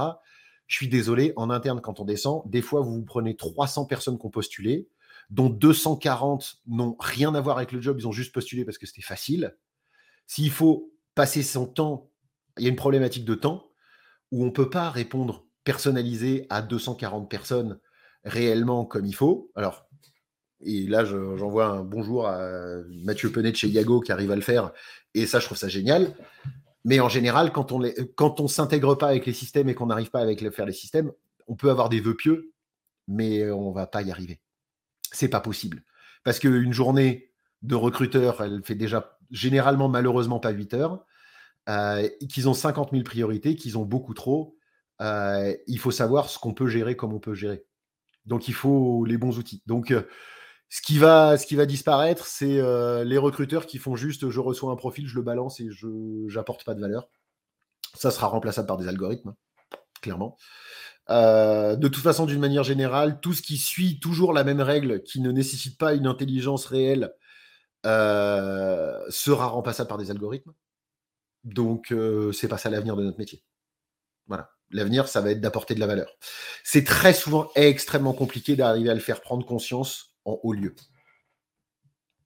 C'est une vraie problématique. C'est que les gens qui sont tout en haut voient le recrutement comme étant voilà, juste un, le, truc qui existe mais qui est là et c'est tout. Elle le voient pas comme la problématique principale de l'entreprise. Si on n'a pas les bonnes personnes, on ne peut pas faire avancer l'entreprise. Tu penses qu'ils n'en ont pas conscience? Je ne sais pas s'ils en ont pas conscience, mais je trouve qu'ils descendent pas suffisamment en granularité pour comprendre réellement leurs problèmes et les problèmes des petits gens, des petits recruteurs qui sont en bas. Il y a Jim Collins qui dit ça, qui je trouve génial. C'est une, société devrait limiter sa croissance à sa capacité à attirer suffisamment des bonnes personnes. Le recrutement est une problématique principale de croissance. Euh, il y a des entreprises qui le prennent, euh, qui le font très très bien. Hein. Euh, tu regardes un Doctolib, ils ont 100 recruteurs maintenant en interne. bravo à eux, ils font un super boulot. Ils ont des équipes de sourcing en interne. C'est très bien. J'ai eu la chance de bosser avec eux.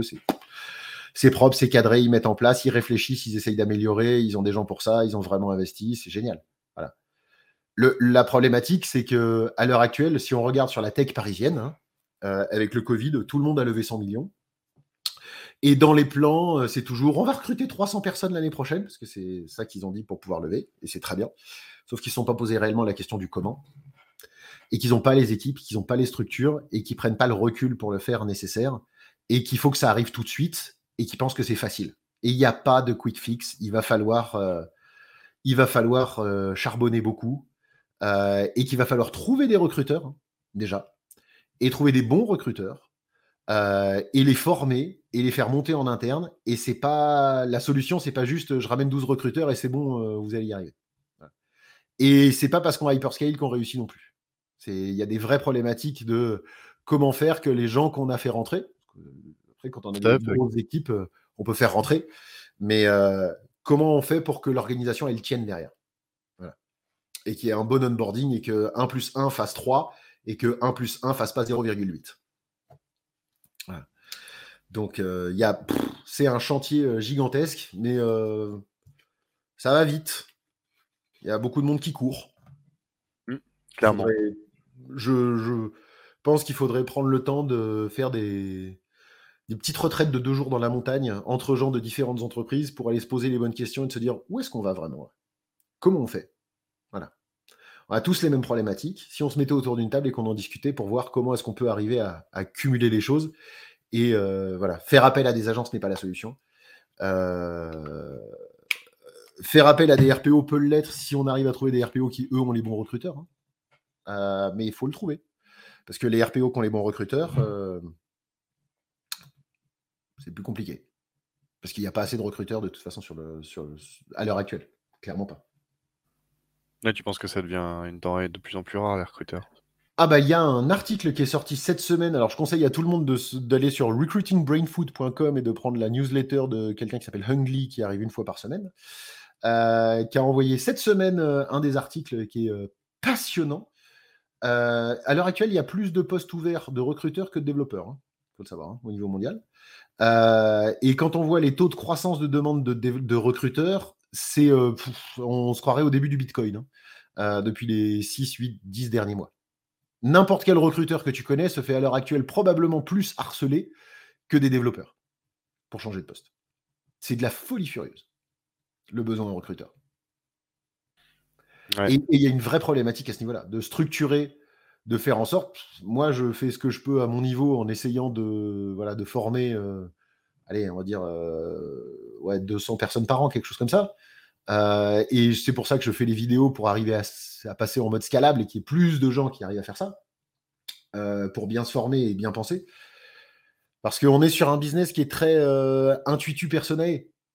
C'est-à-dire que si Guillaume fait les choses bien, c'est Guillaume de telle boîte qui est bien. Si Guillaume fait les choses mal, c'est la boîte est pourrie. Donc c'est hyper dangereux en plus de faire rentrer un mauvais recruteur dans ses équipes. Parce que ça peut, on peut très facilement faire n'importe quoi très fort. Voilà. Et ça va vite une réputation sur le marché aussi. De savoir que telle entreprise, il ne faut pas y aller parce que c'est pas bien. Mmh. Voilà. Donc c'est hyper, euh, hyper compliqué euh, à l'heure actuelle. Et en plus, euh, si on essaye de recruter des recruteurs qui derrière n'auront pas les bons outils, qui perdent du temps sur certaines choses où ils n'ont pas réellement de valeur ajoutée, euh, c'est des vraies problématiques complexes, mais ça se gère entreprise par entreprise. Il n'y a pas la sauce magique du style Ah, bah c'est facile, vous arrivez, vous mettez des sourceurs, ça résout la solution. Non. Si tu n'as pas de marque employeur, si tu ne sais pas faire les référents, si tes annonces elles sont pourries, si tout ça, le sourcing ne sera pas ta solution. Par contre, si tu as tout ça et que malgré tout, tu veux continuer à augmenter et faire avancer les choses et aller dans le bon sens, alors oui, on va pouvoir augmenter la, qualité de la moyenne. Et euh, si tu veux, dans n'importe quelle boîte, tu auras toujours une, proportion assez importante des recrutements qui vont se faire. C'est-à-dire, ça postule, c'est des bonnes personnes, ça recrute. Et après, il t'en reste. Il t'en reste quoi? Il t'en reste 15, 20, 30, 40% des fois de gens que tu n'as pas. Et là, tu as deux choix. Soit tu prends ce qui s'est présenté, tu fais un compromis, soit tu te dis, je ne vais pas faire de compromis, et tu vas aller les chercher et tu vas être plus loin. Sauf que là, l'investissement, c'est plus le même. Voilà parce que ça nécessite, le sourcing, c'est technique, c'est pas scalable, euh, c'est chronophage, voilà, et ça coûte de l'argent, clairement. Euh, et à l'arrivée, si tu regardes purement en termes de chiffres, eh ben, tu peux faire rentrer un ou un. Tu peux faire rentrer une personne ou une personne. Sauf qu'il y en a une des deux personnes qui fait une différence dans l'organisation et une des autres personnes qui va peut-être moins faire la différence dans l'organisation. Et quand tu commences à multiplier ça par le nombre de personnes, ça peut poser des problèmes. Ok. Donc il y a, le, monde du recrutement est en perpétuelle évolution. Hein. Ça fait 20 euh, ans qu'on nous parle du future of work. Euh, voilà. Alors je suis ravi de voir le Covid, très sincèrement. Alors pas pour le Covid en lui-même, hein, bien évidemment. Mais je pense que le télétravail a pris 15 euh, ans d'avance, enfin, a, pris, ouais, a rattrapé 15 ans de retard en 3 mois. Voilà toutes les entreprises qui disaient non, moi jamais, ont été obligées de s'y mettre et en fait s'aperçoivent que ça fonctionne. Il y a des problématiques qui sont hyper intéressantes sur la manière dont va se structurer le travail dans le futur. Ça veut dire quoi d'aller au travail en physique? Si c'est pour remplir ma feuille Excel comme je peux la remplir à la maison, pourquoi j'y vais? Et donc, si j'y vais plus parce que je n'y vais que passer du temps qualitatif au travail, ça va nécessiter déjà, un, de revoir les espaces de bureau, de comprendre que les espaces de bureau vont être des espaces de collaboration, pour dire on vient, on brainstorm, on se répartit, hop, chacun retourne chez lui et ensuite on se retrouve. Voilà. Donc les interactions au travail changent. Et donc on a besoin de moins passer de temps physique au travail. Ce qui veut dire que d'un côté personnel, on peut aussi se permettre d'habiter plus loin et de se dire je ne vais venir sur site que un ou deux jours par semaine. Et les trois autres jours, je vais habiter loin. Donc en fait, si on regarde ça, au niveau des entreprises, leur attractivité n'est plus sur qui est proche de moi et peut venir bosser dans ma boîte, ou qui est loin et peut venir s'installer près de chez moi, mais peut être également de se dire, il y a des gens qui peuvent habiter beaucoup plus loin, ma zone de chalandise, si on reprend des thèmes purement marketing, va forcément s'augmenter, et je peux aller maintenant récupérer des gens qui se trouvent beaucoup plus loin physiquement que moi, ou qui ont choisi d'habiter plus loin, mais qui vont venir sur site un ou deux jours. Et ce côté hybrid work va me permettre de d'augmenter la taille de mon, je suis désolé, je fais que des anglicismes, de mon vivier de talent, de mon talent pool, même si j'aime pas le mot vivier, mais voilà. J'aime pas le mot piscine non plus pour pool, mais bon. Euh, de l'augmenter fortement pour aller voir, euh, pour aller voir ailleurs. Euh, donc y, a, là, on est à un moment charnière. Soit les entreprises comprennent, vont passer vers du hybride dans un premier temps, et on verra ce qui se passe plus tard. et vont pouvoir aller chercher plus loin soit ils n'ont pas envie de bouger et ils sont à même de se retrouver face à la concurrence et il faut qu'ils soient conscients que chacun de leurs employés est facilement trouvable. Voilà. Et toi, si tu avais une baguette, euh, une baguette magique et que tu pouvais changer euh, quelque chose, ce serait quoi? Euh, Que les décisionnaires très high-end, très en haut, des équipes, soit talent acquisition, soit recrutement, euh, prennent le temps de descendre à la cave avec les recruteurs et de comprendre leurs problématiques. Voilà. C'est-à-dire de, descendre en granularité, d'arrêter de parler de grands concepts et de se dire, OK, pour mettre en place ce grand concept, qu'est-ce que ça veut dire? Voilà. Est-ce que c'est vivable pour la personne qui est en bas et qui est en train, de réellement faire le job en bas? De revenir à de la simplicité, à de la logique et de se dire effectivement, ça va pas être possible comme ça. Parce qu'on n'a pas les bons systèmes, parce qu'on n'a pas suffisamment des bonnes personnes, parce qu'on fait pas ce qu'il faut pour attirer comme il faut et voilà. Et, qu'est-ce qu'on peut faire de mieux et comment est-ce qu'on peut améliorer et de ne pas rester dans des stratosphères voilà au niveau, mais de descendre vraiment en granularité. C'est la seule seule chose. Parce que ça, ça, rebondit sur plein de trucs. À l'heure actuelle, si tu regardes dans quasiment toutes les entreprises, on fait appel à des chasseurs de tête ou à des recruteurs externes, sauf que, et qui coûtent des millions parfois, si on cumule tout, euh, coûte extrêmement cher à l'entreprise au total, sauf que ça sort du budget des managers, ça sort pas du budget des RH. Et quand les RH commencent à prendre conscience de se dire, effectivement, il faut qu'on mette ça en interne, eh ben, ils se disent, oh, ben, je vais prendre un petit stagiaire de recrutement, avec une licence LinkedIn recruteur, et encore, c'est cher hein, parce que ce n'était pas budgété, et il faut que cette personne remplace ça. Non. On a des problématiques budgétaires en interne. On fait économiser des millions à l'entreprise au total. Il faut que cet argent-là, il soit réinvesti. C'est pas pas cher de monter une vraie équipe. Voilà. Un bon recruteur, un bon sourceur, ça coûte de l'argent. Ça nécessite des outils. Ça nécessite de revoir ces outils constamment et de se mettre au niveau. Voilà. Euh, et ça nécessite d'avoir des volumes qui soient gérables. On peut essayer d'augmenter la productivité autant qu'on veut, mais au bout d'un moment, il faut faire le taf. Quoi. Donc, il faut, euh, il faut aussi qu'il y ait une prise de conscience budgétaire. Et cette prise de conscience, elle doit être faite en descendant tout simplement en granularité, en allant voir en bas. Donc, si j'avais juste une baguette magique, c'est que les gens qui sont tout en haut, qui souvent sont au RH, viennent comprendre les problématiques des recruteurs et des gens qui sont dans l'attraction. Voilà. Parce que pour moi, quand le sourceur transforme des gens en candidats, quand le, euh, recruteur transforme des candidats en employés, quand l'onboarding transforme des employés en membres de la famille, le RH s'occupe de la famille. et les RH sont très bien pour s'occuper de la famille et faire en sorte que les gens à l'interne, s'en chargent bien et tout ça. Et voilà. Et ça, c'est très bien et c'est leur job. Souvent, c'est des compétences qui sont un peu différentes de se dire, mais attends, mon annonce, maintenant qu'on l'a travaillée et qu'elle est très bien, est-ce qu'elle arrive en un des résultats sur Indeed? Est-ce qu'elle fonctionne? Est-ce qu'elle arrive aux bons endroits? Ça, c'est les problématiques marketing, SEO, techniques qu'il faut aller se poser aussi. Parce que si on a l'annonce au bon endroit, des fois c'est la bonne annonce, il faut la mettre au bon endroit, il faut que les gens arrivent à voir. Ok. Voilà. Ok, clair. Très clair. toi, tu avais passé le, Je, fais, je fais un petit abstract là, en dehors du podcast, mais tu avais fait le, le, le, Trimoji Tu avais passé le test Trimoji, toi? Non. Non Je sais pas ce que faudrait peut-être que, que, je te, que je te l'envoie pour, euh, pour avoir ton, ton avis sur l'expérience. on arrive sur la fin du podcast. Euh, mmh du coup, euh, si tu devais donner un nom à cet épisode, Alexandre, ce serait Guillaume, pardon, n'importe quoi. Guillaume Alexandre. C'est marrant. Oui, c'est.